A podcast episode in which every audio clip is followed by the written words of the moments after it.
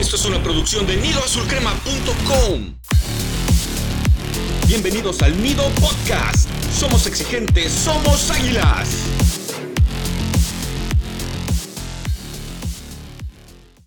¿Qué tal comunidad azul crema? Les saludamos con mucho gusto sus amigos del Nido Podcast. Como se están dando cuenta en esta ocasión, el gran Baster no nos podrá acompañar, así que pues toca intentarla hacerla de, conductor, pero bueno, aquí vamos a hacer nuestro mejor esfuerzo y pues nada, es un super gusto estar nuevamente con ustedes, aunque tristemente pues vamos a tener que hablar de la primera derrota del equipo en el naciente Apertura 2022. Fue un partido en el que las Águilas pues entregaron literalmente el segundo tiempo y como dicen por ahí, en el pecado llega la penitencia. Entonces llegó la primera derrota y pues de eso vamos a estar hablando largo y tendido en este episodio. Pero antes de que arranquemos, quiero saludar a mi coequipero y mi amigo de esta edición, el buen Charlie. Calle Slash, eh, pues aquí extrañando a Beister, eh, le mandamos un saludo y bueno, este, hablando de, de cosas tristes, pues como bien mencionas, la primera derrota llegó muy pronto, en la fecha 2. Y a pesar de lo que diga Fernando Ortiz, yo no vi las millones de oportunidades que según él se fallaron. Pero bueno, ya hablaremos con tiempo de todo lo que pasó en el llamado gigante de acero, que realmente siempre nos aplasta. Exactamente, es una tristeza que ir a Monterrey es sinónimo de derrota siempre, o sea, salvo una ocasión que creo que habremos ganado de milagro, eh, siempre es un pain visitar ese estadio. Y ahora que comentas la de Ortiz, la verdad no me gustan ese tipo de declaraciones. No sé tú, yo las siento herrerianas completamente. Es, hoy llegamos, el equipo propone. Si los muchachos no la meten, eso ya no es mi culpa. O sea, cuando empiezan a echar ese mensaje, recordemos que ese mismo tipo de declaraciones son las que sepultaron a Herrera. Y como los muchachos empiecen a prestar atención a lo que dice su técnico y digan, así que los malos somos nosotros, eh, van a empezar los problemas. No creo que Ortiz eh, dure tanto con estas actitudes, pero ya veremos. Mientras tanto, Charlie, vamos a hablar de las noticias de la semana, que tenemos un par por ahí, así que arrancamos contigo. Eh, pues sí, ya hablaremos de, Ortiz más adelante, pero concuerdo con lo que comentaste. Y bueno, vámonos a la parte de las noticias. Ya por fin inició el torneo femenil, la verdad que se tardaron un buen, pero bueno, van, van con un calendario diferente al varonil por el tema del mundial, ellas no tienen prisas. Y el América abrió el torneo, eh, fue el primer partido que se disputó contra el Toluca en la cancha del Centenario, ahí en Cuapa. Y América empezó perdiendo 1-0, pero dieron la vuelta gracias a dos goles de Tiana Palacios, la verdad muy buenos goles ambos.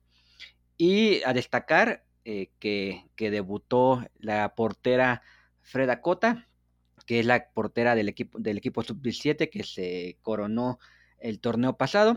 Entonces está bien darle oportunidad a los chamacos, bueno, en este caso chamacas, ya lo hemos dicho muchas veces, pero sí se ve muy nerviosa. El, gol del Toluca, la verdad que fue causa directa de ella, se notaba en los primeros 20 a 30 minutos eh, ahí fallona, pero bueno, logró reponerse y el equipo también. Buen inicio del entrenador español y veremos si, si el equipo va para adelante, si va mejorando. Eh, también se dio el debut de Sabrina Enciso, una mexicoamericana bastante buena en la defensa. Y sin olvidar que faltan un par de elementos que están en el fracasado premundial de la, de la selección femenil. Pero bueno, esperemos que por ahí de la fecha 3-4 el equipo ya esté completo y veamos una mejor cara del equipo. Así es, y fue el primer partido, pues, sin Sarah Lubert, que era, digamos, esta luz que, daba el equipo. O sea, un espectáculo verla desbordar, eh, le cometían muchas faltas. En este partido, pues no, no, se vio, o sea, se notó esa ausencia, pero lo importante es que el equipo ganó. Y aquí quiero hacer un paréntesis para decir que estoy muy salado en las apuestas. Esta semana fue fatal porque, por ejemplo, arranqué creo que con la de River Plate contra Vélez, River jugando en casa. Vamos a meterle un dinerito, River se va a clasificar seguro. Resulta que Vélez pierde. Y igual le he perdido que mi dinero. Luego dije, Creo que voy a recuperar con la femenil contra Haití porque estamos de locales, tienen que ganar sí o sí. Resulta que México 0, Haití 3. Afortunadamente solo pensé en apostar, no lo hice. Entonces ahí salvé. Y también con la femenil del América dije, yo creo que anota primero el América femenil, está en casa, tiene buenos refuerzos y tampoco anota, entonces no sé qué pasa con los equipos favoritos hoy día. Nunca este, hacen válidas las apuestas y son los que hacen millonarios a los casinos. Entonces quería desahogarme en este pequeño lapso de, lo difícil que es apostar eh, con cualquier cosa que tenga que ver con el fútbol mexicano. Es dificilísimo. Entonces hay que mirar otros deportes. Pero bueno, te voy a contar la segunda noticia de este día, Charlie, y resulta que el buen Roger, del que alguna vez construimos un barco, tristemente, eh, pues va a seguir hundido ahora dos largos meses porque se lesionó contra Atlas y bueno, aparentemente logró librar el quirófano, porque lo hubiera mantenido pues prácticamente fuera todo el torneo, pero con ahí ungüentos mágicos de Catemaco lo van a tener este seis a ocho semanas sin actividad entonces, son de estas lesiones que, digo, seamos este, buenos y digamos que aquí nos pueden caer bien o malos jugadores, pero nunca deseamos que se lesionen o que les pase algo malo, porque finalmente es fútbol, ¿no? Eventualmente se irá y nosotros seguiremos con nuestras vidas. Lo digo porque hay gente que sí se alegra genuinamente de que un jugador se rompa o que le pasen cosas malas.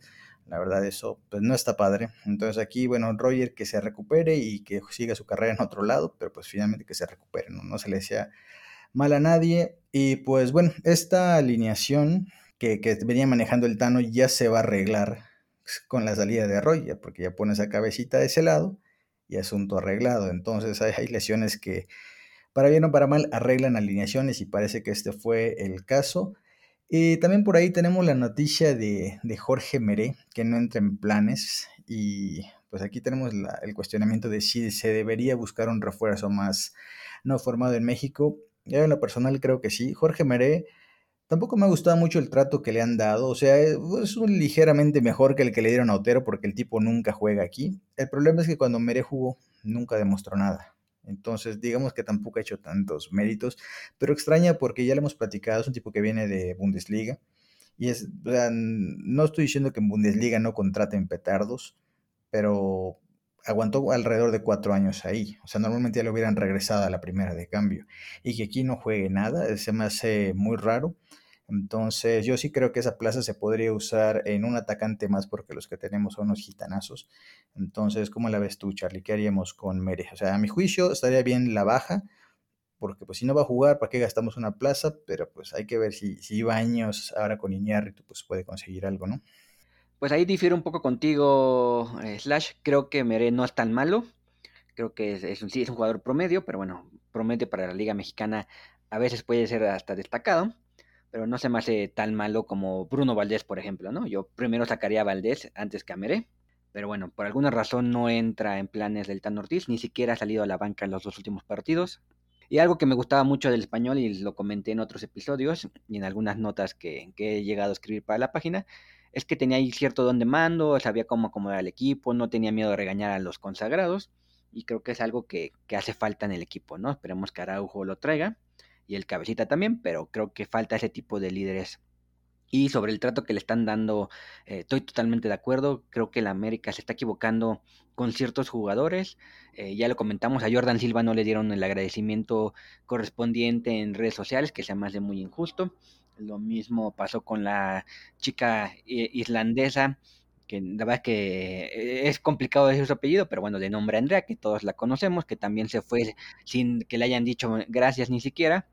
Entonces creo que ahí hay algún, este, algún problema en, el, en la parte de la comunicación del equipo que está mal y sobre todo también el trato, ¿no? O sea, como Autero lo, lo Autero realmente lo obligaron a salir, ¿no? Lo, no lo registraron, lo tenían entrenando por separado entonces se tuvo que ir. Afortunadamente para él encontró un equipo que lo quiso, porque es un jugador realmente malo. Me sorprende que alguien lo haya querido, pero bueno, ese es otro tema. Creo que el equipo siempre tiene que ser eh, caballeroso en cómo trata a los jugadores, a todos sus empleados, no solamente a los jugadores, pero bueno, en este estamos hablando de los jugadores. Y creo que lo que están haciendo Mere también es muy injusto, ¿no? ojalá que, que Jorge encuentre un equipo, se vaya, y ya respondiendo a tu pregunta, perdón por todo lo que dije antes, eh, creo que sí se debería buscar un, refuerzo. Y pero yo lo buscaría un poquito eh, atrás de los delanteros, ¿no? Porque si Sendejas tiene sus momentos, pero no termina de cuajar, es ese sí es un gitano, o sea, te puede hacer un golazo como lo hizo contra Monterrey y luego desaparecerse 89 minutos. Entonces creo que intentaría ver si algún día encuentran el mítico volante por derecha, ese que dicen que sí existe, pero nunca nadie lo ha visto. Eh, uno que pueda hacer un buen centro, porque es, increíble que ni un jugador de la América pueda dar un buen centro. Pero bueno, creo que sí deberían aprovechar que, que Roger no va a poder jugar casi la mitad del torneo y que tienen a un, jugador parado para intentar contratar a, a, un extranjero más. No de los que están sentados en la Liga MX, sino buscar a alguien que venga a aportar realmente. Eh, spoiler, ese no es Pablo Solari, que ya lo vimos ser eliminado contra Chile. Él, dicen que el lateral brasileño se lo comió con patatas, o sea, no, no lo pudo desbordar ni una sola vez. Entonces, Em, yo creo que Solari, digo, de hecho ahí mandamos el tuitazo esta semana de, una crítica que le hizo Mau Pinilla, que Mau Pinilla es un exjugador de la selección chilena, mucho tiempo fue delantero, literalmente destruyó a, Pablo Solari, diciendo que básicamente no está para competir en el plano internacional. Entonces, si en Libertadores le costó, aquí en la Liga Mexicana, donde hay pues sabemos que hay mil millones de extranjeros, algunos buenos, algunos malos, pero en general creo que sí es un poco más complicada la liga mexicana. Entonces, eh, yo creo que Pablo Solari sigue siendo un prospecto, una joya, pero no sé si es lo que necesitaría el América hoy día. Así como se trajo a Cabecita por izquierda o como delantero, que es un jugador hecho, lo mismo necesitamos, pero del, lado opuesto.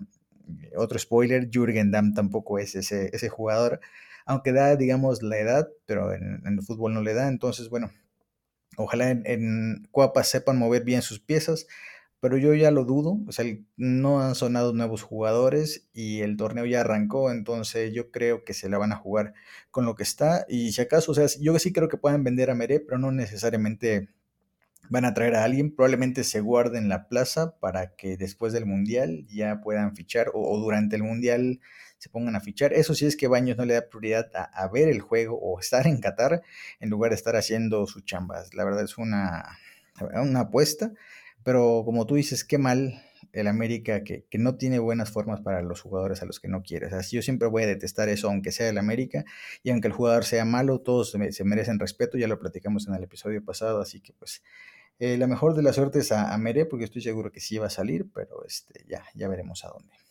De acuerdo, y bueno, eh, si quieres ya pasamos a la parte importante, a la parte que más nos gusta, que es hablar del partido de la jornada, que en este caso fue el ya eh, tan anunciada derrota en el gigante de, acero. Eh, si no me equivoco, de 12 visitas contando la de este torneo, se han perdido nueve veces, se han empatado dos veces, se ha ganado una vez, ¿no? Entonces, es, es una estadística de modelora, es una estadística que demuestra que no se puede ganar en ese estadio. La verdad que es frustrante, me enoja, por no decir otra palabra, eh, la verdad es que acabando el partido no podía eh, ni pensar bien, decir, bueno, ¿cómo es posible que no se pueda ganar en ese estadio? No importa si es amistoso, no importa si es liga, no importa si es final, ya se fueron a perder dos finales, una de liga, una de Conca Champions, o sea, es impresionante que además eh, sea con un gol que, eh, ahí de un golazo de chilena o un penal que no era, o sea, hay mil maneras de perder, así como hay mil maneras de morir, ese programa que, me gustaba bastante, bueno, hay mil maneras de perder en, en, Monterrey y, bueno, es, es patética la, la, supremacía que tienen los rayados hacia nosotros en ese estadio. Y bueno, eh, no hubo mucho cambio como se esperaba en la alineación, Sorprendentemente, Lara y Román Martínez se fueron a la banca, que se me hizo injusto. Creo que Lara merecía repetir. Ciertamente Araujo dio un muy buen partido del tiempo que estuvo, pero Cáceres volvió a fallar en el, en el gol de, en el segundo gol, si no me equivoco, eh, no brinca bien. ¿O fue en el segundo o fue en el tercero? Fue en el segundo donde viene el centro, no alcanza a Lara, o sea, es una estupidez. Es, una estupidez porque, este, perdóname Charlie, ¿Cuándo has visto a Maxi Mesa hacer goles de cabeza? Nunca en la vida, jamás. Y resulta que contra el Américas brinca como si fuera Villic entre Lara y Cáceres. En el único momentito donde podía cabecear, ahí cabeció y gol. Son esas cosas que siempre pasan contra Monterrey, como tú dices, las malditas chilenas, esos goles fantasiosos que hacen solo contra el América. Es eso, la verdad, muy cansado. Mil maneras de, de perder.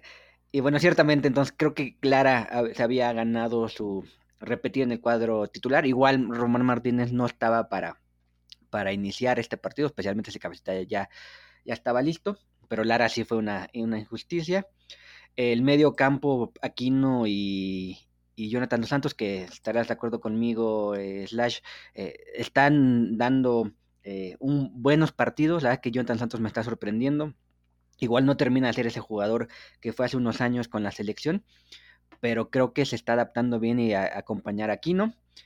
Y bueno, la parte ofensiva, sí se hicieron dos goles, pero eh, y, no, y no se fallaron un millón de, oportunidades y no perdieron el partido en ocho minutos, como dijo eh, Ortiz, se perdió en 45 minutos en el segundo tiempo.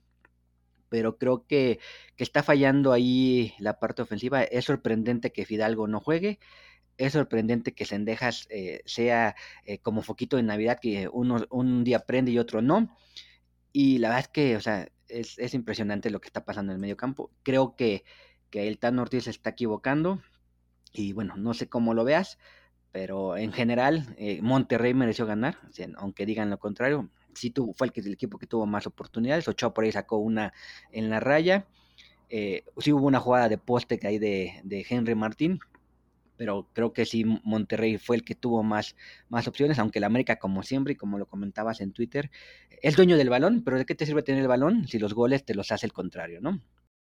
Exacto, o sea, el América es el campeón de la posición estéril, o sea, el América nunca sabe qué hacer con el balón y justamente, digo, ya ahorita ya acabas de hacer un repaso en general de, de lo que fue el partido, hablando ya un poquito más puntualmente, a mí me sorprende que el equipo, eh, para empezar, el Tano siempre juega igual. Digo que, es igual le criticamos a Solari, ¿no? 4-3-3, el Tano es 4-2-3-1, es la misma gata, pero un poco revolcada.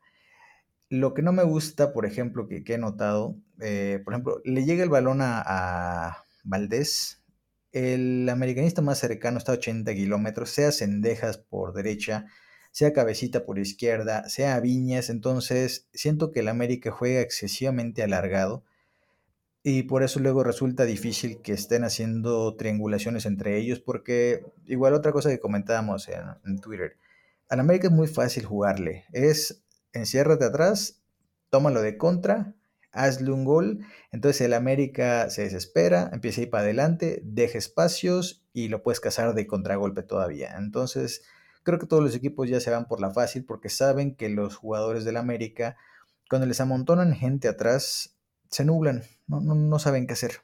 Entonces, ese es un gran problema que, tienen. Y eso es porque para mí falta un poco más de asociación. O sea, yo no estoy diciendo que cualquier equipo que se encierre es fácil de abrir. O sea, por algo usan esa técnica, la, famosa, vamos a colgarnos del travesaño, ¿no? la famosa operación murciélago al América todo el mundo ya le juega así, ya se la saben. Y como el América no ha sabido romper esa estrategia, pues es muy fácil que nos la sigan repitiendo. Y sobre todo si es un equipo poderoso como Monterrey, que tiene una pegada bastante fuerte, sobre todo contra el América, que se vuelve en el Monterrey City o el, Monterrey Múnich. Entonces es muy complicado este, si, si no se les da una estrategia adecuada. Y me parece que el Tano, como plantea todos sus partidos igual, pues es fácil empezar a tomarnos la medida. O sea, yo sí veo mucha separación entre las líneas y en el apartado individual, pues todavía, o sea, a, Valdés, que vino en calidad de figura, pues prácticamente el mejor 10 que hay en la liga, le están quedando grandes algunos partidos, en el sentido de que no porque se achique, yo creo que, por ejemplo, ahorita está muy fresco todavía lo ocurrido contra Pachuca, que el tipo tiene tantas ganas de pagar esa deuda que por lo mismo se vuelve atrabancado y ya no es tan preciso. Tuvo por lo menos, yo creo que por lo menos para hacer un gol contra Monterrey y no estuvo fino. Me parece que Diego está quedando a deber y como sigue así, eh, pues un poco de banquita no le caería mal porque cobra bien, es, es figura, y tiene que dar soluciones en la cancha y esas soluciones no las estamos viendo desde hace rato. Entonces no nos va a servir un jugador que se una al club de los gitanos. Entonces no está tan fácil el panorama del América, Charlie. No, no lo veo tan sencillo. Pues no quise tocar a, Valdés en mi participación anterior, pues esperando a que, a que tú salieras primero, porque ya luego dicen que, que vamos contra tus representados. Pero no, ya fuera, fuera de relajo la que también ya lo hemos comentado muchas veces, eh, esa onda de pintarse el pelo de güero, ya sabemos que es lo contrario Goku, ¿no? No se vuelven super saiyajines, al contrario, se vuelven unos super petardos. Todo jugador que ha hecho eso termina teniendo un torneo bastante malo. Y Diego Valdés eh, va, va que vuela para eso, si sigue con la ley de esta onda de, de ser estrella. La verdad que me llama mucho la atención, por ejemplo, eh, así es un jugador de calidad, debería ser uno de los líderes y no. No sé si le tenga miedo a la Jun, porque el Ayun cobra todo, ¿no? Cuando claramente, como bien lo comentaste, Valdés tiene mejor pie que el Ayun, eso nadie lo puede discutir. Y el torneo pasado hubo muchos goles de balón parado gracias a, los pases de, de, Diego. Entonces, eh, además de que creo que sí le están quedando grande unos partidos, creo que sí le está quedando un poquito grande la playera y creo que le está dando miedo ser el que dice, no, yo cobro, ¿no? Y eso es, este, esto es algo que no, no se puede permitir un jugador de la calidad de Diego, especialmente cuando el otro petardo del Ayun no levanta un solo pase, ¿no? Entonces creo que, que se tiene que ahí alguien sentarse a hablar con, con Diego, si le sabes qué, píntate tu pelo otra vez de negro, no andas aquí, no, no eres la estrella todavía, al contrario, no estás dejando a deber y ponte a jugar, ¿no? Papito, ponte a jugar, que aquí no estamos para estas cosas, ¿no? Y bueno, eh, ya, antes de pasar línea por línea, vamos a escuchar la opinión de nuestros colaboradores, Pete y a Torres. Hola, ¿qué tal amigos del Nido? Aquí el Pete. ¿Qué se puede decir del partido de la jornada 2? Pues vimos una América que lo intentó, que buscó en todo momento el partido, pero está claro otra vez que el plantel no está dando para lo que en teoría debería de dar. Las laterales, Luis Fuentes marca bien, pero no aporta nada al ataque y la Yuna ha estado hecho un desastre. La verdad es que sí, en qué nivel o qué habrá pasado con Jorge Sánchez, solo el Tano lo podrá decir. Sobre el ataque, pues el cabecita muy bien, pero ya sabíamos que él solito no iba a solucionar todo el problema, se notó. Se notó que Viñas otra vez desaprovechó la oportunidad, luego entró Henry Martin a no hacer nada. Por el lado derecho Sendejas metió un golazo, pero básicamente ya acabamos. Para mi gusto creo que sí hace falta Fidalgo en el medio campo, es una decisión que el Tano tomó, pero yo creo que sí le está pesando. Y el equipo, pues sí, repito, o sea, el equipo le, le falta, le falta plantel. A ver qué pasa en las siguientes jornadas. Un abrazo. ¿Cómo están amigos de Nido Podcast? Les saluda a Torres. Bueno, no todo va a ser negativo. Hay que rescatar un par de situaciones. El gol de Cabecita Rodríguez, ¿no? En su partido de debut, en su partido de estreno, pues da cierta esperanza para que por fin tengamos un goleador de torneo que vaya más allá de 5 goles por temporada. Y que el nombre de un jugador del América esté en la punta de la lista de goleadores del fútbol mexicano. Hace, hace un buen tiempo que eso no sucede. La otra situación positiva de la cual nos dimos cuenta es que no se debe de usar más a Miguel Ayun como lateral de la derecha, ni por la izquierda, ni como medio, ni como nada. Terrible el inicio de torneo por parte, como ya le llamaron en el podcast anterior, el tribunero mayor, Miguel Arturo Layún. De nuevo vimos ayer, además, la fragilidad de nuestra defensa. Y el siguiente partido, vamos contra un conjunto que ha metido seis goles en los primeros dos partidos de la temporada. ¿eh? Vamos contra el Toluca, un equipo que se ha reforzado muy bien, eh, en este eh, cierre de los tres primeros partidos del torneo, del cual pues augurábamos muy poco y está sucediendo muy poco, ¿no? Esperemos que para el siguiente encuentro Cabecita Rodríguez vuelva a encontrar la portería. Rápido se ha convertido en la figura del ataque americanista. Increíble, increíble que, a esto hubiéramos que llegar después de las actuaciones terribles de Patitas de Raqueta, de Viñas y de Roger Martínez en las temporadas anteriores.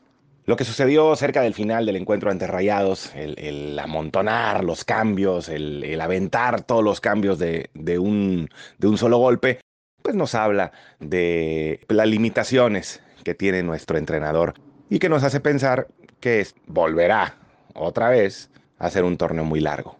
Saludos compañeros. Bueno, pues ya regresamos, eh, Slash, y bueno, viene la parte, la parte divertida, entrar a, quemar uno por uno en leña verde a los jugadores que nos representaron eh, contra el Monterrey.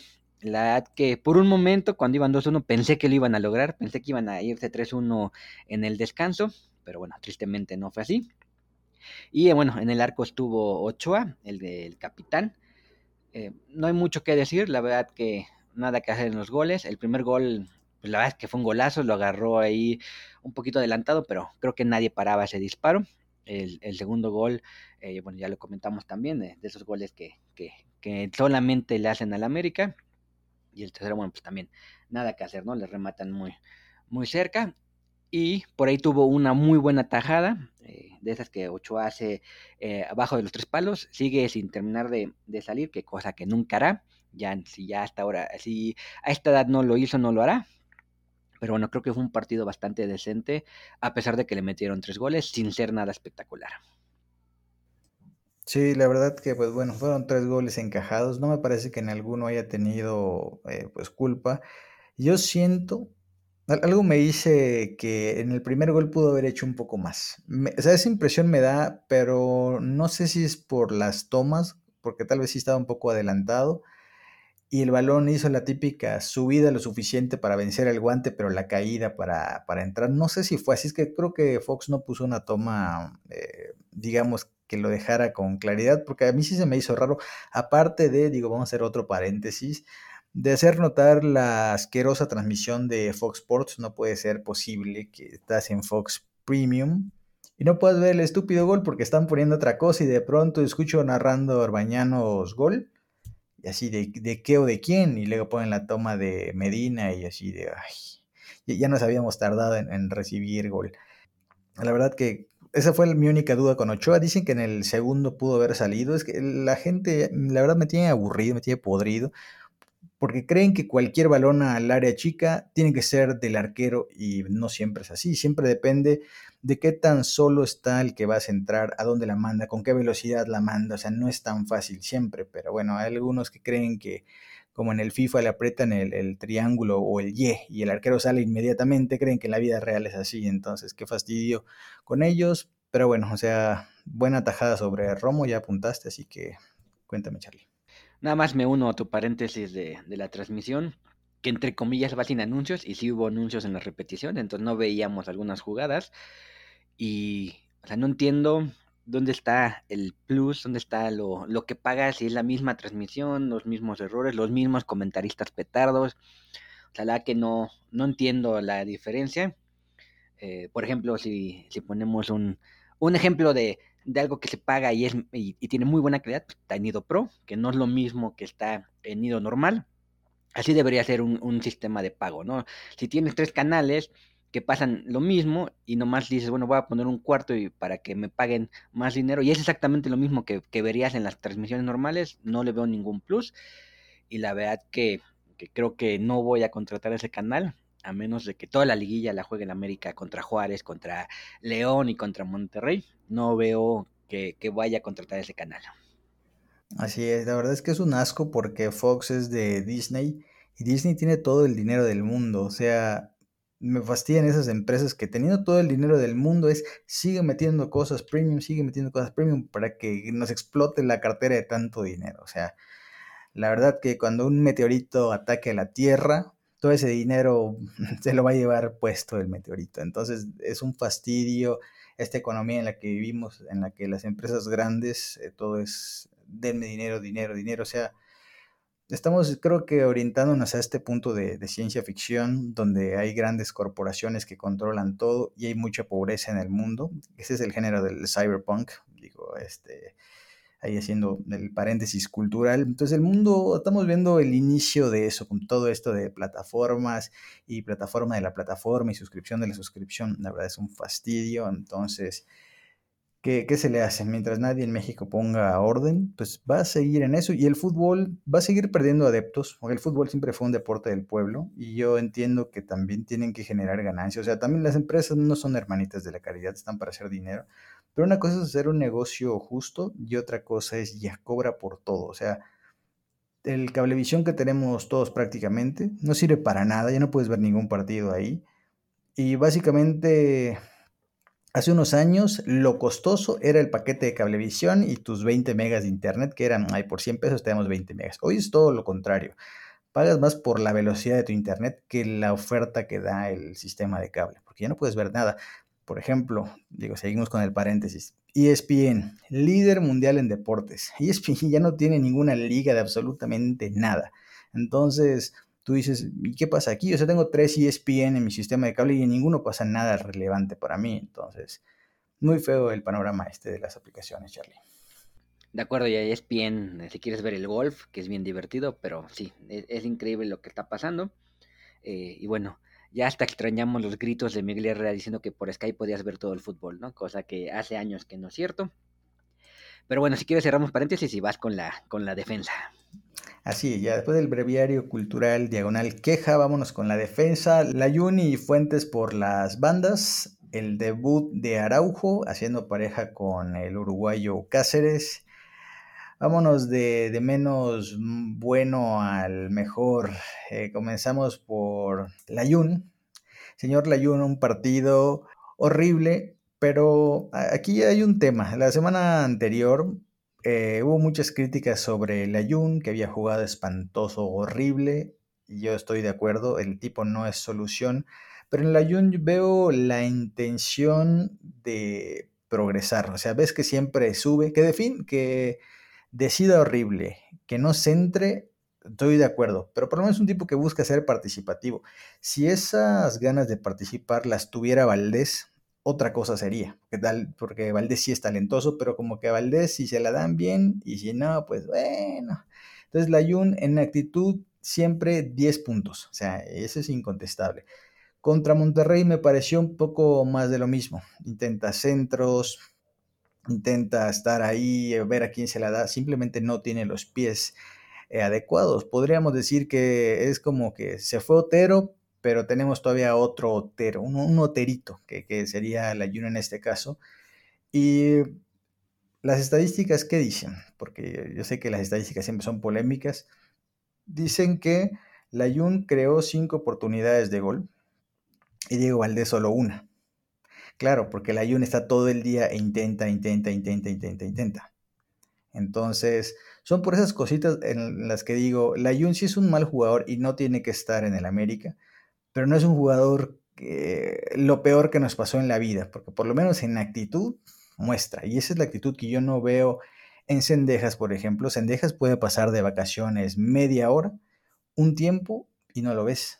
Con la Jun no pasa eso. No estoy defendiendo a la Jun, yo siempre prefiero a Jorge Sánchez, pero no es tan horripilante como algunos luego dicen. Entonces, bueno, la Jun, partido ahí X, X tirando a mal. Defensivamente sí es muy malo, eso sí lo tengo que reconocer. El segundo gol, ¿dónde estaba la Yum? No lo vimos. El tercer gol, ¿dónde estaba la Yum? No lo vimos. Entonces, bueno, ahí bastante pues involucrado en, esos tantos. Del otro lado, Luis Fuentes, eh, ahí sí es donde vemos que ya está perdiendo fuelle. No a nivel defensivo, porque la verdad es fiable el tipo, pero no sé si viste, Charlie, cada vez que Fuentes subía, nunca decidió bien eh, por su costado. O el pase quedaba corto, quedaba retrasado, lo daba mal, o el centro no iba a ninguna parte. Y me extraña porque cuando llegó Fuentes era de los pocos que tenía buen pie para por lo menos meterle ahí al manchón penal. Ahorita ni eso. Entonces Fuentes me decepcionó en, ese aspecto. Luego Cáceres, eh, a Cáceres algo le pasa en el estadio este, el gigante de acero hubo, una jugada que le salvó a Araujo. Viene un centro desde la izquierda donde debía estar la Jun, pero era un centro más o menos fildeable. No sé cómo intentó atacar Cáceres, que por ahí queda el rebote. Y si no fuera porque Araujo mete la pierna, ahí nos clavan. No me acuerdo si era el primero o el segundo, no estoy seguro. Pero ahí lo salvó Araujo claramente. Así que Cáceres es de esos que te da un buen partido, uno más o menos, como que algo tiene Monterrey, no sé si le vienen los recuerdos de, del regalito que les dio, que siempre se pone nervioso, no sé, exceso de ansiedad diría yo. Y bueno, Araujo, la verdad, central con mucha potencia física, o sea, es un tipo que impone, o sea, tú lo ves, parece que mide dos metros y cubre mucho terreno, tiene piernas largas, puntea fácil, me gustó su presentación.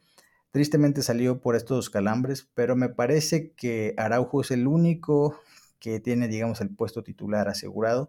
No sé si con Lara, habría que ver cómo se desempeña Lara jugando por su perfil izquierdo, pero Araujo, de lejos, el mejor. Tan, tan el mejor que cuando salió Araujo, nos fuimos al demonio, porque él lo dejó ganando 2-1 y cuando él salió 3-2, entonces, pues parece que tenemos defensas entre Lara y Charlie.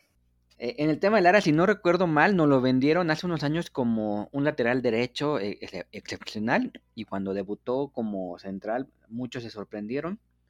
Entonces, igual no estaría mal probar a, Lara por derecha en alguna ocasión. a ver si realmente eh, se acomoda y ya tenemos ahí a alguien mejor que la Jun y que le dé batalla a Jorge Sánchez. Está tan mal la situación atrás que sí estoy de acuerdo que creo que Jorge Sánchez debería ser titular sobre la Jun. Y lo que comentaste de Fuentes, eh, sí se extraña que, en vez de mejorar, ahora sea peor eh, en la ofensiva, pero bueno, eh, haciendo su tarea principal que es defender lo hace bastante bien, lo hace mejor que la Jun, por ejemplo. Y la verdad que sí se extraña lo que pasó en el, si no me equivoco, en el primer torneo de Solari, que tanto eh, Laines por izquierda y no me acuerdo quién de los múltiples volantes por derecha estaban en esa ocasión, bajaban mucho, ¿no? Ayudaban mucho la defensiva y le daba cierta libertad a los laterales para subir. Eso no está pasando ahorita. No hay esa recuperación que había antes, que creo que sí es importante y sí se está notando, ¿no? Ese, ese escalonamiento que había eh, entre los laterales y los volantes, entre comillas, ¿no? Porque ya sabemos que, que esos jugadores, esas posiciones son míticas en Cuapa, ¿no? No existen. Y bueno, y hablando un poco de la media cancha, eh, como ya comenté al inicio de, del episodio, eh, Jonathan y Aquino aparecieron otra vez de contención. Creo que fue, fue correcto repetir. No soy fan de Richard Sánchez, entonces creo que, que, está bien que, que, haya otras opciones. Me parece bien que, Jonathan esté teniendo la oportunidad y me está gustando lo que, lo que está demostrando. Le falta un poquito atreverse a disparar más era, un jugador que sabemos que, le pegaba bien a la pelota, pero bueno, eh, la verdad que está sorprendiendo. Puede ser que, por fin Jonathan sea el fichaje que no fue hace seis meses y, sorprenda, ¿no? Y, bueno, este tipo de jugadores que tienen un segundo aire siempre serán bienvenidos. Aquí no muy bien, esperemos que, que no se lesione, que no vaya a la selección, que no pase nada raro y que los dos se mantengan y dejen en la banca a Richard Sánchez, el tiende camas, que bueno, veremos cómo reacciona, ¿no? Así es, eh, es una alegría que Richard juegue muy poquito. Y hablando de, de Aquino brevemente, creo que Gareca, entrenador de Perú que no se clasificó a la siguiente Copa del Mundo, está disponible. Así que yo no sé por qué estamos perdiendo el tiempo con Ortiz, teniendo un buen entrenador ahí disponible. Yo creo que se arreglaría en nada. Y posiblemente veríamos todavía la mejor versión de Aquino. Entonces, ahí está el tip para Baños y para Iñárritu. Pero seguramente nos la vamos a jugar con el Tanito el resto del, torneo. La siguiente línea de los atacantes eh, jugaron Rodríguez por izquierda. Rodríguez, entiendes, el cabecito, porque aparentemente todo el mundo lo conoce así. Por derecha, Cendejas y Diego. Entonces aquí, bueno, creo que sí nos podemos tomar el tiempo para ir viendo, pues, cómo les fue a estos muchachos, ¿no? Arrancamos con Cendejas que con Cendejas eh, empiezo a tener una relación tipo amor y odio, porque es un tipo que tú sabes que tiene fútbol y que cuando tiene el balón en los pies, en cara, gambetea, dispara, casi siempre termina las jugadas. El problema de Cendejas es que uno defiende horrible, el segundo gol o el tercero, si fue el tercero, eh, literalmente él la perdió en la banda donde debía estar la Yunes. En vez de reventar, no sé qué quiso hacer, la perdió, tercer gol, adiós el América. Y eso daña lo que hace la ofensiva. O sea, para mí un jugador, no, no sé si es muy simplista el análisis, tal vez sí, tal vez no, no sé. Hizo, hizo un gol, nos dio ventaja. Pero si al rato un error tuyo deriva en un gol en contra, entonces tú, tú, mismo tiraste a la basura tu aporte. Entonces, si eh, le sumas más uno y le restas menos uno, del resto, ¿qué nos queda de Cendejas? Un tipo que está por la banda deambulando. O sea, si no le llega el balón, no va a pasar nada con él. No es alguien que la pida, que, que, anime, que contagie a sus compañeros.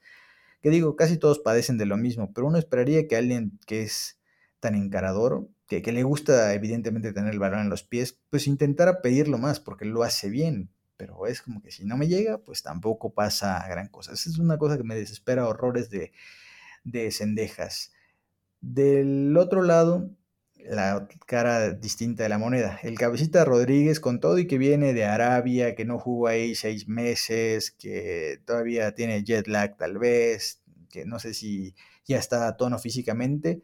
Primer balón que tiene, que aparte fue un mano a mano con el arquero, que, eh, que aquí estamos hartos de los manos a manos porque siempre termina en el cuerpo del arquero o rebotado en las piernas o muy cruzado. O sea, nuestros delanteros son malísimos para el mano a mano.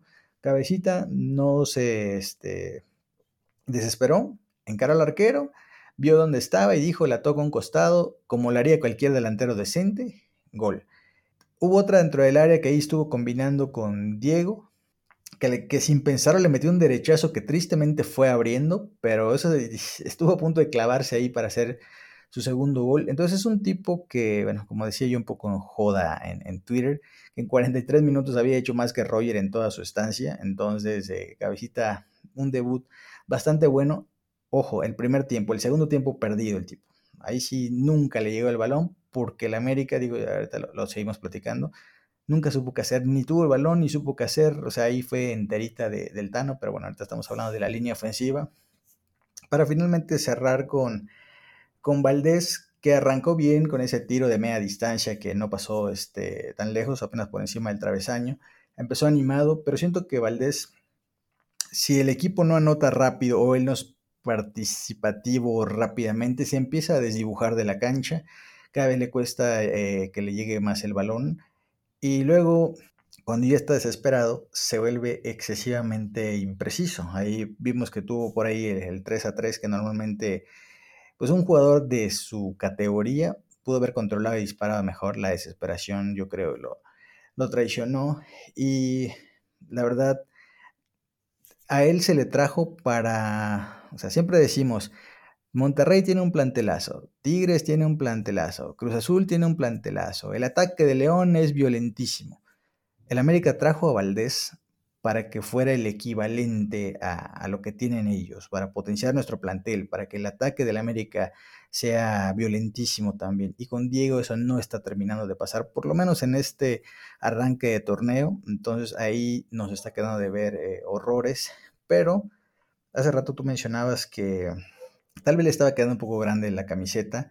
Yo he estado leyendo pues diversas opiniones y lo que dicen, digo, hay mucha gente que ve fútbol mexicano, ve todos los partidos, etcétera. Yo la verdad no veo tantos, me gusta ver el América y si acaso algún otro que yo agarre por ahí. Dicen que Diego Valdés fue exactamente igual que lo hacía en Morelia y en Santos, que desde ahí era muy intermitente y que lo que está haciendo en América pues es más de lo mismo. O sea, un día te aparece y te resuelve como mago, como crack y otros días simplemente pasa de noche. Entonces, por ahí cuentan que no, no es tanto que le pese la camiseta, sino que él es así. Y nosotros, como siempre hemos necesitado un ídolo, un 10, pues pensamos que va a ser algo más consistente, alguien en el que podamos vertir nuestras esperanzas, pero ya vimos que pues, no va a ser tan fácil con Diego. Entonces, de momento un arranque decepcionante y en este partido, pues la verdad, ni fu ni fa. El tema que sea intermitente o sea, estaría bueno que fuera intermitente cuando lo necesitamos. Como bien comentas, tenía el 3-3. ¿Por qué no puede ser ahí aparecer, no? Que, que, bueno, voy a hacer un gol y voy a desaparecer 90 minutos. Bueno, por lo menos, ¿no? Pero no, o sea, es intermitente para mal, ¿no? O sea, no aparece y se esconde cuando se tiene, cuando más se le necesita. Preferiría un jugador talentoso que aparece dos minutos pero hace un par de goles, una asistencia, que un jugador que cuando tiene en, la, tiene en los pies meter el primer gol contra Pachuca o empatar un partido contra Monterrey o anotar de primera instancia un penal en la liguilla contra Puebla y, falle, ¿no? Eso no, eso no nos sirve y esperemos que, que, Diego, como comento, le pinten otra vez su pelo de negro y lo pongan ahí a, entender cuál es su rol en el equipo. Y pasando a la siguiente línea, eh, la superdelantera, que en esta ocasión fue, eh, fue Viñas el que inició, y no sé, Slash, si estés de acuerdo conmigo. Creo que el primer tiempo fue bastante bueno de Viñas. Realmente no tuvo ninguna opción de gol, pero participó en el gol de, cabecita. Tan participó que Orbañanos eh, juraba y perjuraba que, era, que había sido gol de él, aunque todo el mundo vio que, el que celebraba era el cabecita, pero bueno, ya comentamos de la transmisión. Y creo que ese papel eh, de poste, de salirse del área, de, de quitar marca, la hace mejor Viñas que Henry, sin olvidar que el trabajo de Viñas, de Henry, de Román Martínez, es meter goles, pero creo que si, si se van a acompañar así con cabecita y del otro lado cuando si tenga ganas de jugar, creo que sí el mejor, el mejor para esa posición y entendiendo mejor como el menos malo es Viñas, porque ya cuando platiques de los cambios, Henry Martín entró, eh, hizo absolutamente nada, y pues, Román Martínez todavía está muy chavo para hacer la solución, ¿no? Entonces creo que si la idea va a ser jugar así, eh, sin moverle el parado y tener un solo delantero, creo que Viñas es la mejor opción que tenemos en este momento. Sí, de acuerdo. El problema de Viñas es que pues tiene esta losa pesada de que lleva como 800 años sin hacer un gol.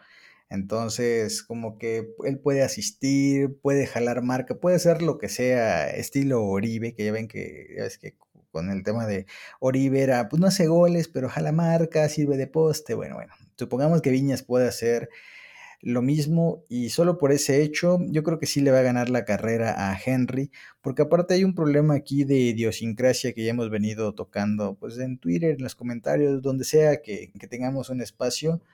El uruguayo tiene este gen competitivo, no se derrumba tan fácil, en cambio el mexicano, por temas de idiosincrasia, es más fácil que le digas, oye, eres malo y el mexicano va a decir, ay, sí, soy malo, va y se deprime. Que creo que es lo que pasa con Henry. Ya él ya no está, o sea, la crítica ya desbordó a Henry. Cambio Viñas, pues tienen los genes, el bueno, siempre he sido de lucha, siempre he sido de aguante. Ninguna crítica que me haga la gente va a ser peor que como estaba yo antes al borde del retiro, con el tema de que era vendedor de carne o así. O sea, para Viñas mentalmente nada de eso o sea, nada de lo que diga la gente va a superar esa experiencia propia que él tuvo. Entonces, desde ahí él es más combativo, más allá de que tampoco le haga volar al, arco iris. Entonces, Viñas, con el puro hecho de esta mentalidad competitiva que tienen los uruguayos, desde ahí ya va ganando la partida para ser el delantero ya del resto del torneo. Y bueno, hablamos de Viñas porque de los cambios no hay nada que decir, porque el Tano no sabe hacer cambios, es malísimo el tipo. Eh, siempre los hace cuando el partido está raro. Y a mí nunca me ha gustado eso en lo personal de hacer tres cambios de un jalón. Me suena una cosa del llano. O sea, no puede ser que, en el fútbol profesional hagas tres cambios de golpe. No estoy diciendo que esté prohibido o, que esté mal, sino hay que ver el contexto. Y, el Tano los hace porque ya estaba con la necesidad de ver si empataba el partido. O sea, fue, un, fue una jugada, una movida maestra herreriana de vamos a meter todo lo que tengamos, porque de otra forma la gente se me va a venir encima. Entonces ahí metió a Fidalgo, metió a Henry, metió a Adam, metió a Richard. Entonces, si quieren, los lo revisamos eh, uno por uno. Pero antes de revisarlos, a ver, Charlie nos quiere comentar algo. Sí, nada más rápido eh, en el tema de los, de los cambios. O sea, sí es Meto 5, pero todos fueron hombre por hombre, o sea, no, no es que, bueno, dijo, me la voy a jugar con Viñas y con Henry, con Cabecita, con Dam, no, o sea, entró Dam por, por Cendejas, entró Sánchez por Jonathan, entró Henry por Viñas, Lara por, bueno, entró por Araujo por temas de lesión. el único cambio, entre comillas, medio ofensivo y para cambiar un poquito el parado fue el de Fidalgo, pero los otros fueron hombre por hombre, entonces eh, el parado siguió siendo el mismo, esa lógica de que, bueno, este jugador está fresco, igual corre más, igual lo resuelve, el jugador más rápido del mundo, eh, el chita ya Dam, o sea, no, o sea, no sirven estos cambios, ¿no? O sea, eh, si vas a intentar algo, pues bueno, muérete con algo diferente, ¿no? O sea, sí, Aquí muchas veces criticamos el tema de, meter cinco delanteros nomás por meterlos. No, o sea, creo que sí había manera de. Tú cambias al cabecita, lo pones en medio, pones a Adam por derecha, se dejas por izquierda y tienes a Viñas y a, cabecita jugando en el centro. O sea, había maneras de, parar el equipo ofensiva con un contención, Fidalgo atrás. había mil maneras de, de parar el equipo ofensivo, pero no, hombre por hombre, el parado de toda la vida y como consecuencia la derrota. Así es, es un fastidio que los cambios, a empezar los cambios para mí terminan debilitando el equipo y no, no pasa nada con ellos. Ahí el más decente, ni siquiera diría que fue Lara, porque para mí Lara es el que más culpa tiene en el gol de Maxi Mesa. O sea, no llega al cabezazo. Yo sé que ahorita no está cool criticar a Lara en el que vemos esperanzas, pero la forma de que tienen que crecer, y ya lo dijimos la semana anterior con el caso de Iker Moreno, que sobre si esa falla lo iba a fortalecer o derrumbar y quedamos que pues eso prácticamente depende de él, pero es una gran enseñanza de que vean que la primera división no es tan fácil. Lo mismo para el chico Lara, o sea, muy buena nota el partido anterior. En este yo creo que pudo haber brincado más, o, sea, no sé, el fútbol es muy rápido y es muy fácil ver, opinar viendo eh, repeticiones, pero Digo, ahí queda el tema de que, pues, curiosamente, uno que nunca remata de cabeza como Maxi Mesa le hizo el gol. Y lo demás, pues tú ya lo comentaste, Dam fue un chiste, o sea, las pocas que tuvo, eh, tiró como 30 gambetas, recortes, pero los centros no van bien. Y pues bueno, Fidalgo, eh, yo no sé si Fidalgo va a seguir en el América, creo que no es del gusto del Tano. Y no es del gusto del Tano porque el fútbol de Fidalgo está más europeizado de alguna manera. Y el Tano es argentino, tiene otra forma de, ver el juego. Probablemente le gusta más eh, Jonah. Eh, por Jonah me refiero a Jonathan Dos Santos, ya con cabecita y que uno va a ser Jonathan. Jonathan va a ser Dos Santos y cabecita, pues es cabecita y ya está. Y bueno, de Henry Martín, ¿qué, podemos decir ahí, Charlie? No hay nada que decir de Henry, está liquidado y, o sea, no es tirarle mala onda, pero es que el tipo no, no, lleva un, está en un bache horrible, profundo, porque antes era, bueno, Henry la falló, ahora es que ni siquiera dispara, ni siquiera la tiene, ni siquiera nada con él. Y bueno, Richard Sánchez es otro cero a la izquierda, con el cual no voy a gastar más voz y mejor nos vamos a la siguiente sección favorita de este podcast, héroes y villanos, Charlie. Así que arranquemos con los héroes, porque como perdimos, prefiero que, vayamos con los villanos después, así que cuéntame quiénes fueron los héroes o los decentes de este partido. Pues creo que, que ya este, no será ninguna sorpresa para nuestros escuchas. Eh, la mención honorífica se la voy a dar a Araujo, eh, que la verdad se vio bastante bien, me sorprendió. Eh, la verdad que se me hizo bastante buen partido, por ahí tuvo un par de intervenciones bastante buenas, se ve que, tiene la capacidad de controlar a los compañeros, que como bien mencioné ya varias veces, urge un líder y Ochoa, eh, no sé si no tenga la capacidad, no sé si no, que de hecho que esté todo el tiempo en, el, en la portería no, no esté, o sea, no sea suficiente, o sea, tiene que estar alguien en el campo. Eh, por ejemplo, hay varias, hay varias faltas que, o varias situaciones con el árbitro que va uno, va otro, se acerca la Jun, se acerca Valdés, no, tiene que haber uno, ¿no? Y ese espero que sea Araujo. Y, y el héroe, pues creo que el cabecita la sorprendió, la primera que tuvo la, mandó a guardar, por ahí tuvo un par de opciones más en el segundo tiempo, sí, no fue un partido eh, de los 90 minutos muy redondo, pero bueno, considerando lo que tenemos, sin dudas creo que fue de lo mejor. De acuerdo. Pues eh, la mención honorífica yo se la voy a dar igual a Néstor Araujo. Mientras él estuvo no se sentía gran cosa el peligro de Monterrey, no porque fuera una muralla que estuviera en todos lados, pero de alguna manera es un tipo que impone. Y la verdad, eh, se vio claramente cuando dejó su lugar, pues, ya Monterrey se animó, habrá dicho, bueno, un chamaco Lara no nos tiene por qué impresionar a nosotros la super pandilla. Entonces se dejaron ir y ahí se notó el aporte de Araujo. Y en el tema de el héroe de este partido, va a sonar raro, pero yo se lo voy a dar a Jonathan Dos Santos. Me parece que es un tipo que está sorprendiendo de una forma, en serio. ¿Cuántas veces en este podcast dijimos, Jonathan, otro de los Dos Santos que es un petardo, que viven de su apellido, viven de que sus genes brasileños, de que son los girmaos, no sé qué, no sé cuánto. Bueno, Jonathan, este torneo está súper bien. Con este nivel de Jonathan lo veo complicado para Fidalgo, porque creo que el Tano está priorizando un jugador que sea como si fuera un pequeño toro. Yo, yo así veo a, Jonathan, como que lo sueltas ahí al medio campo y va y cornea a todos, tiene potencia, eso es un tipo que no es fácil de tirar en el cuerpo a cuerpo, entonces sí me ha sorprendido y no en esta ocasión no puse a cabecita porque él no apareció en el segundo tiempo. En cambio, Jonas estuvo batiendo a duelo todo lo que fue el partido. Entonces, me gustó seleccionar. Realmente sorprende. Y yo creo que Fidalgo la va a tener muy difícil si Jonathan mantiene este nivel. Porque aquí no va a ser un, eh, indiscutible. Sabemos que los argentinos en general, y me refiero también a Altano, valoran la posición del 5 como tal vez la más importante del fútbol. Es tu péndulo, es tu equilibrio, es el tipo que aguanta el huracán para que no le llegue tan directo a los defensas centrales. Entonces aquí no va a jugar siempre, pero em, Jonathan puede dar esta salida o puede ser el complemento ideal para Pedro. Entonces ahí, la verdad, sorpresivo lo de Jonathan ojalá mantenga el nivel, que no sean los últimos este, dos partidos que ya le quedaba energía y va a volver a las mismas. Ojalá que, por el bien de los dos santos y su legado haya uno que sí la armen en, el, América. Pero bueno, vamos a darle tiempo al tiempo, apenas van dos fechas, así que vámonos con calma, Charlie. Esperemos que no llegue el pollo briseño a hacer lo suyo, ¿no? Y bueno, pasemos a los villanos, que la verdad eh, fue difícil eh, escogerlos estaba muy enojado acabando el partido, así que iba a poner a todos, pero no se pueden romper las reglas. Eh, le voy a poner la, mención horrorífica a la Jun, Eh, no me voy a repetir a lo que ya dije la semana pasada y lo que he estado diciendo el último año y lo que tú ya comentaste en este episodio. Ciertamente le echa muchas ganas, pero no se puede vivir de las ganas, ¿no? Necesitamos calidad. Y mi villano es eh, Diego Valdés.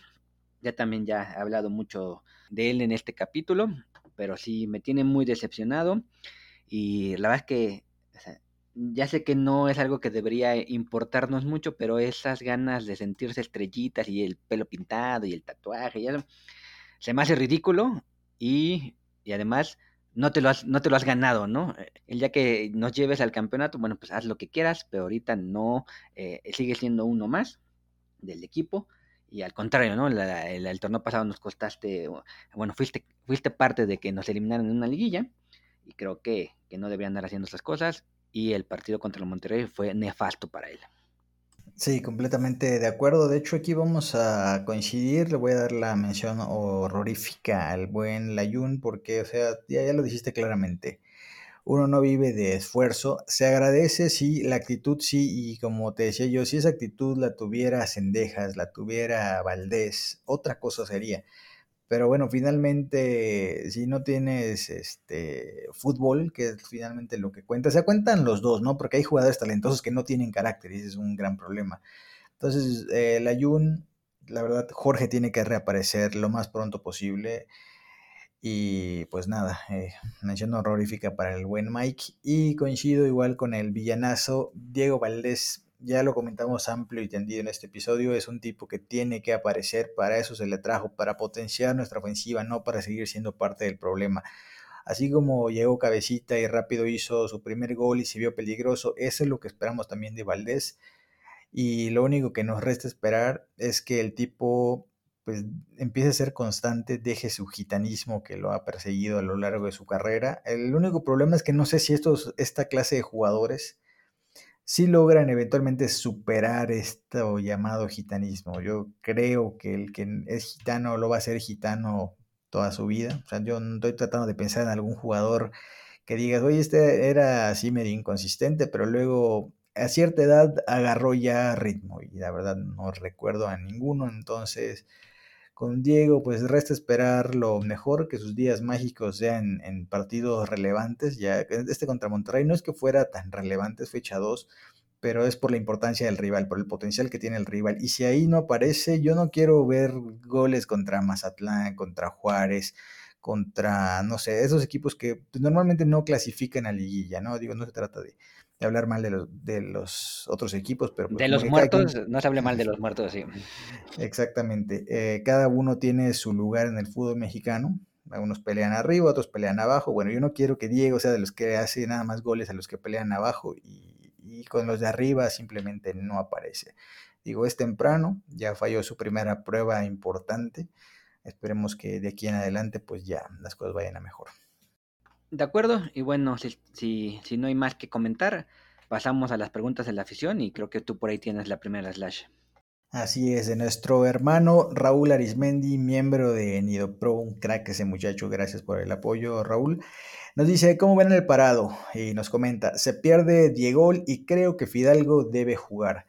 Solo un comentario más. Me llamó la atención en estas tomas de la hidratación, que el Tano estaba hable y hable y le dio la impresión de que no lo estaban atendiendo, que incluso en una de esas tuvo que jalar a Viñas para que le hiciera caso.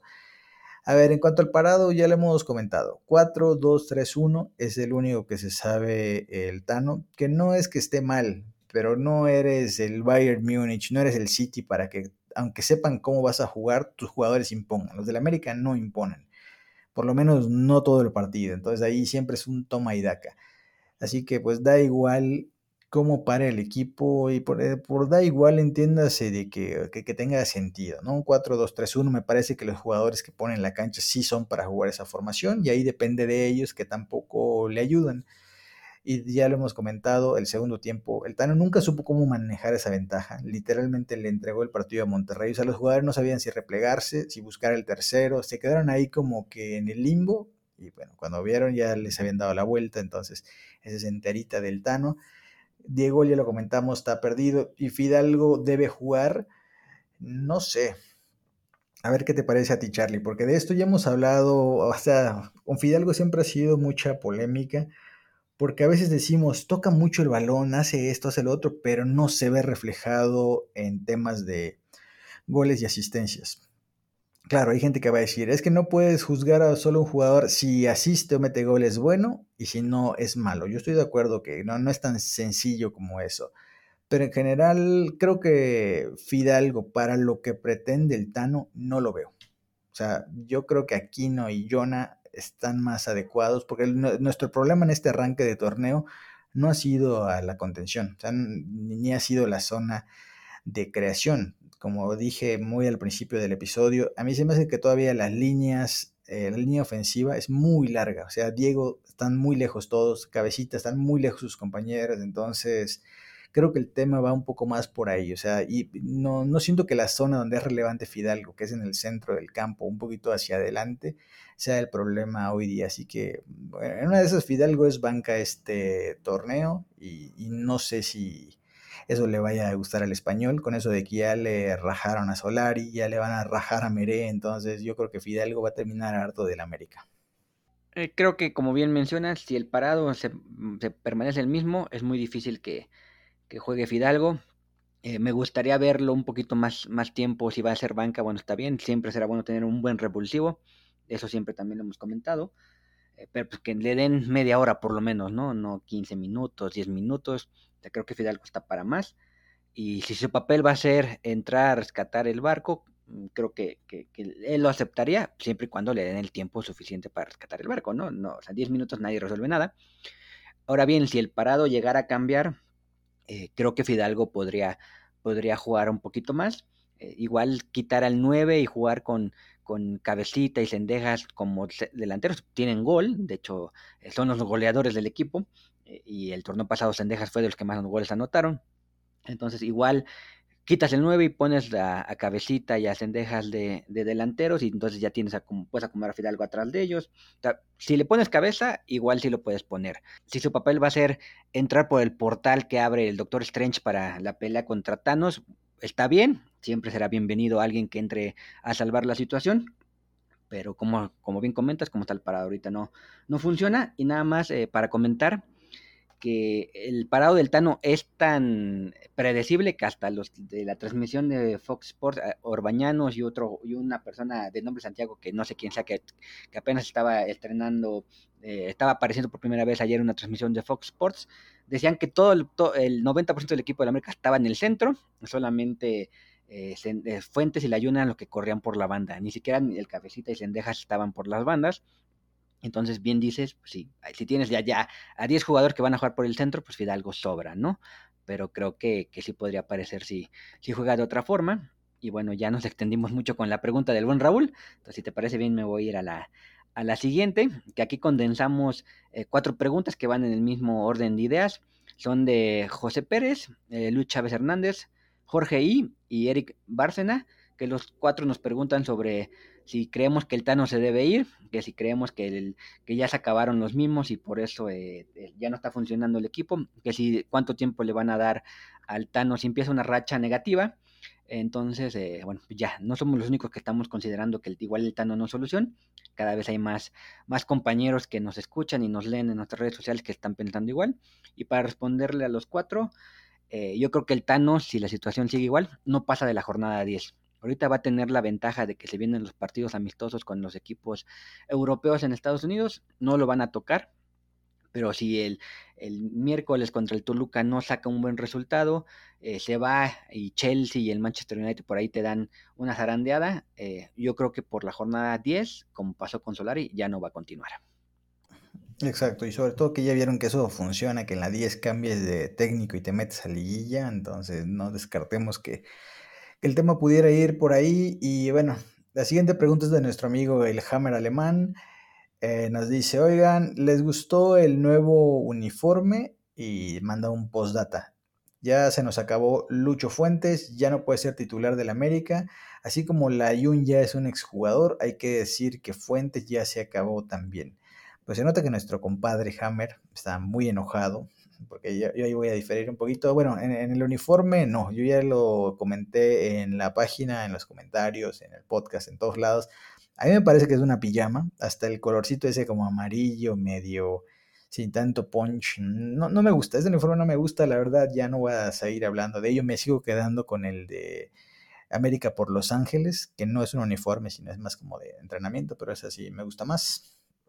Y de Lucho Fuentes ya igual lo comenté y lo van a poder leer en la nota de calificaciones. Eh, me parece que ofensivamente es un desastre, no sé qué le pasa, que es muy impreciso. Atrás todavía es rendidor y justo la semana anterior contra Atlas, pues estábamos hablando de que le aguantó un duelo carrera a carrera contra Quiñones. Entonces, no es que Lucho ya esté listo para sentencia. Me parece que lo suyo es defender, estar ahí sólido atrás, no tanto pedirle juego ofensivo. Y no, o sea, ahí sí, sí difiero con el buen Hammer. Bueno, pasamos a la siguiente pregunta que, que, repite el buen Eric Bárcena y nomás nos comenta que Baños va a durar 10 años en el club. Eh, yo creo que Baños va a seguir ahí a, este, mientras el dinero siga entrando, mientras siga habiendo números negros. Yo espero que sea poco tiempo, pero bueno, eh, igual si resulta que es de esos directivos eh, que se vuelven históricos por el tiempo que están, no por lo bueno que son, pero esperemos que no. Así es, pero es una maldición ese Baños.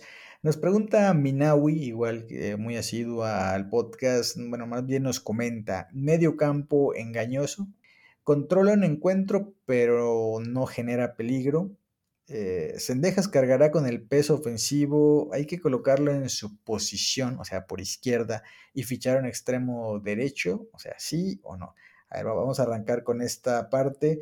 Ya lo hemos comentado, el América es el campeón de la posesión estéril, genera poco para lo que mucho, bueno, para los buenos lapsos que tiene el balón, no genera demasiado peligro. De Sendejas igual ya hablamos que es demasiado intermitente no sé si pasándolo a la izquierda lo volvería mejor. Mm, tal vez sí. El América es un eh, efecto que, he visto a lo largo de, estos últimos años. Tiende a cargar su juego por izquierda. No, creo que desde que se fue Renato Ibarra por los temas ya conocidos, el América por cualquier cosa siempre juega por izquierda. Y ahorita con Cabecita y Roger por ahí, digo, Roger cuando se recupere, no veo a Cendejas por izquierda, o sea, no les va a ganar el puesto a ellos dos, así que su chance es jugar por derecha, que tal vez no es donde más puede funcionar, pero bueno, no lo ha hecho tan mal. Entonces, creo que no va por ahí el tema. Yo, no, yo quisiera que Cendejas fuera de los que cargue con el peso ofensivo del equipo, pero me parece que él no tiene el carácter para hacerlo. Eh, por último, nos comenta o nos pregunta Minawi, ¿el DT no tiene balón parado. Cero puntos ahí. Correcto. El América, los tiros de esquina, lo criticábamos en Twitter, todos son cerradísimos con la ventaja para el, que, el defensor que está en primer poste, ventaja para el arquero, ventaja para todo mundo, menos para los atacantes. Y eh, dice, Layun, Henry y Dam terminan de titulares y te explicas todo. Pues es el mundo mágico del Tano, que a mí no me gusta como entrenador, así que ya veremos qué pasa. En el, mismo orden de ideas, Rodolfo Molina nos comenta, Viñas, Henry, Layun, Cáceres, estos juegan a favor del rival. Eh, no, tanto como eso, más bien son facilidades que puede aprovechar el rival. Ya dijimos que Viñas tuvo un partido bastante decente dentro de lo que cabe, pero digo, no, jugar para el rival, eh, quizá Layun por ahí, pero los demás no lo veo tan así. De acuerdo, y bueno, la siguiente pregunta es de Amloco al descubierto. Eh, un saludo. Y bueno, este, nos preguntan si, si, ya nos vamos a bajar del barco del valdecismo, que sería, bueno, valderismo más bien, o si vamos a seguir esperando a que este, este Valdés haga algo por el equipo. Creo que ya lo discutimos de, de, de, manera este, exhausta lo que hizo Valdés en este partido y lo que pasó en la liguilla pasada. Eh, ya eh, eh, tanto Slash como yo hemos decidido no armar más barcos, vamos a caminar, vamos a rentar un coche, no vamos a rentar una tanoneta, vamos a ir este por nuestros propios medios, ya no vamos como dicen este los argentinos a bancar a nadie de esa forma. Sí, completamente de acuerdo. Nada de, barcos porque todos han terminado hundidos por lo mismo de siempre, no hay consistencia y cuando no hay consistencia, como auténticos ratas, nos bajamos de ese barco y que se hunda porque a nosotros nos gusta la consistencia, Pero siempre hemos dicho, la consistencia es la cualidad más difícil en el fútbol. Por eso Messi es quien es, por eso Cristiano Ronaldo es quien es, por eso Mbappé es quien es, porque son tipos que semana a semana te entregan resultados. Aquí en Latinoamérica es juego bien un día, soy un crack, la gente me quiere, me piden mil autógrafos, luego no estoy. Entonces, ese tipo de jugadores estamos hartos y no se merece ningún barco. Y bueno, Vámonos a la, a la siguiente y última pregunta del buen Francisco Javier Mendoza. Eh, nos pregunta, ¿sería una buena apuesta buscar de nuevo al turco Mohamed? Al ser un técnico que conoce la liga y que sabe lo que es ser campeón con el América siendo superlíder.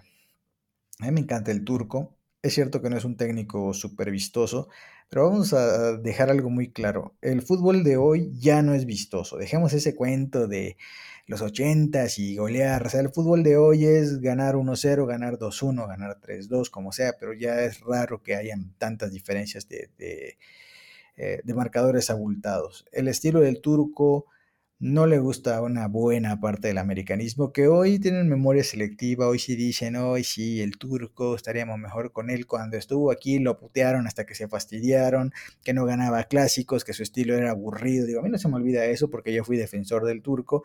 Y como estaba recién el tema del piojo, pues todo el mundo extrañando el piojo, que sí se jugaba aguerrido, no sé qué. Entonces, sí me gustaría a mí en lo personal el turco, al americanismo no le va a gustar, así que por la salud mental del turco que se queda en Brasil o donde esté, porque en América la va a pasar mal en su segunda etapa, así como le está pasando mal Ochoa, que hay americanistas que, lo odian, que parecen antiamericanistas, cuando hablan contra de él.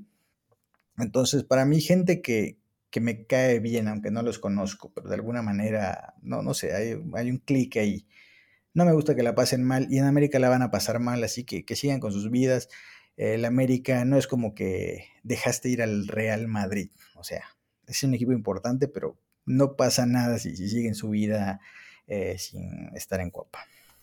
Nada más para ver lo que valía el turco, fue campeón con Ventura, Alvarado, con Ventura Alvarado y con los más mares en el campo. Así de, así de importante y buen técnico era.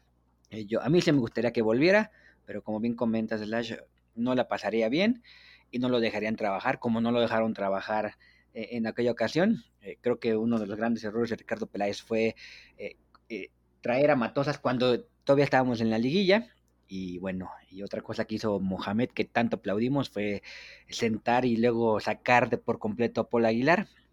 Pero bueno, no creo que Mohamed vuelva, vuelva a la América, a menos de que le hagan una muy buena oferta, pero, pero no, dudo mucho que, que esa segunda parte se dé. Y, si estás de acuerdo, Slash, eh, creo que ya cerraremos este episodio.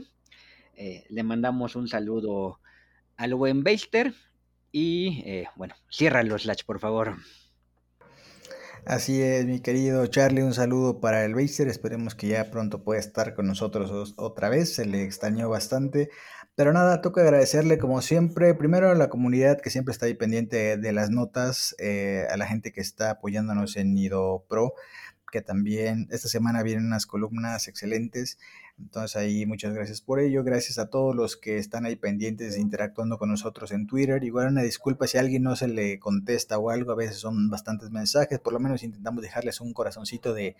Corazoncito significa, no necesariamente significa me gusta, significa te leímos. Gracias por el comentario. Digo, este, por ahí si, quedaba la duda y pues nada, la verdad muchas gracias por el apoyo. El primer episodio tuvo buena cantidad de escuchas y normalmente el, episodio más nuevo le lleva visitas al anterior, entonces la verdad que el Nido Podcast sigue ahí sólido, así que pues muchas gracias a todos por el apoyo y también muchas gracias a ti Charlie por estar aquí compartiendo con este humilde servidor pues un rato de, de lo ocurrido contra Monterrey que nos sirve siempre para tranquilizarnos un poco.